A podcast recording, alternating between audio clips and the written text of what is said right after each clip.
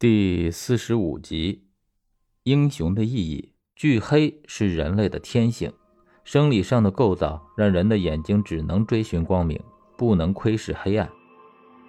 尽管脚步下意识放慢，双眼也时刻观察着周边的环境，但很快还是走到了铁门前。刘长乐深吸口气，伸手推向半开合状态的铁门，刺耳的嘎吱声中，在门板下方滚轮的辅助下。沉重的门板向后荡去，眼前是一片荒芜的景象。被岁月侵蚀成黑褐色的水泥地上，散落着旧砖头和凌乱的塑料垃圾。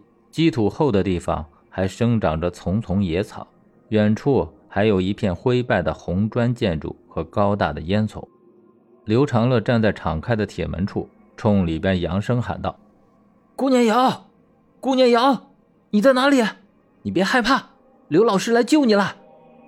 声音随着夜风掠过死寂一片的废弃厂房，传出很远很远。刘长乐探着脖子，有些焦急地等待着，却没有得到任何回应。他视线下移，盯着手机屏幕，看着时间一点点流逝。这种度秒如年的感觉，无比沉重地堵塞在胸口，让他呼吸不畅，胸闷气短，大脑也有些轻微的眩晕感。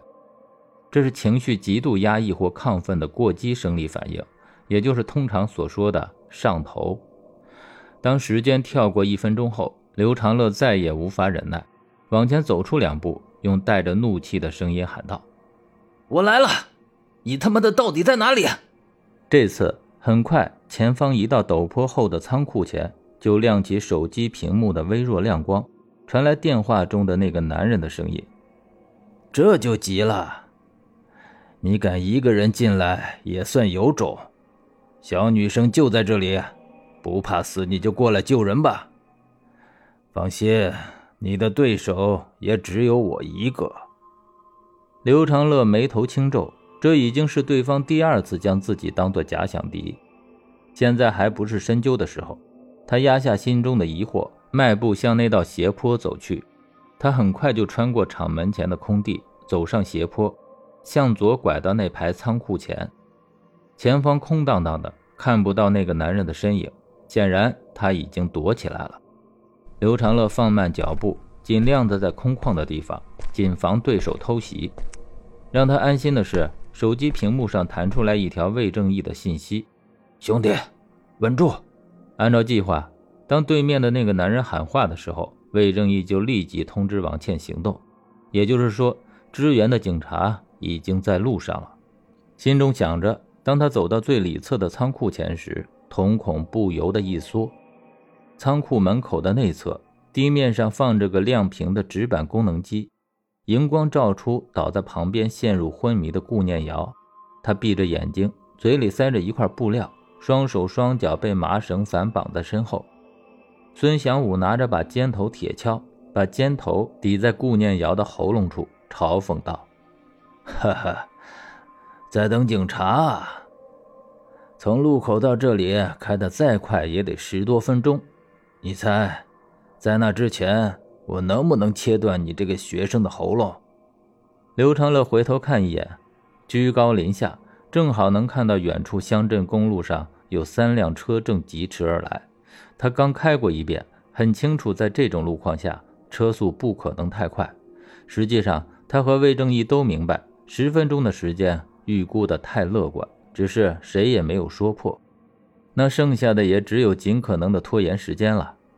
我不明白，你为什么要把马志军他们几个的死算到我的头上？刘长乐看着孙祥武，缓缓的道：“不过，既然你的目标是我，就把顾念瑶放了吧。这些事儿跟他无关。”说话间，一辆车缓缓从厂房深处开出。停到仓库门前，堵住刘长乐的退路。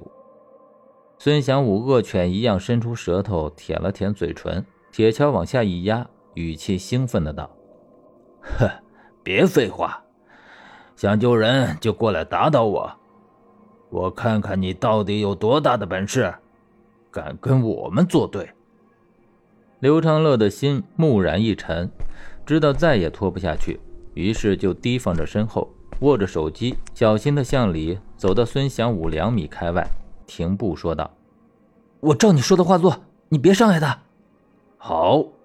孙祥武的眼神中闪过一丝金光，猛然向前跨出一步，抡起铁锹就向刘长乐当头拍去。精神高度集中的刘长乐在看到孙祥武上前的刹那，就急忙向旁躲去。呼啸而来的铁锹几乎贴着他的左肩，拍到水泥地上，发出了哐当一声巨响。这势大力猛的一击，单是反震之力都能让人虎口发麻，手掌阵痛。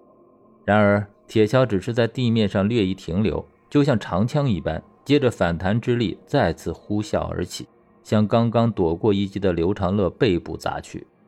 刘长乐毕竟只是菜鸟侦探，在过往的学生时代、教师生涯中，也没有展现出过人的运动天赋。他意识到攻击将至，身体却跟不上大脑发出的闪躲指令，被铁锹拍个正着，失重的身体一个趔趄。笔直地砸向地面，在跌倒的瞬间，刘长乐只来得及抬起双臂，扬起脖子，下一秒，与地面亲密接触的手腕和下巴就传来了火辣辣的痛。他闷哼一声，来不及做出任何反应，铁锹就拍到了他的后脑上。强烈的眩晕中，下巴重重磕在水泥地上，向前滑出了十多厘米。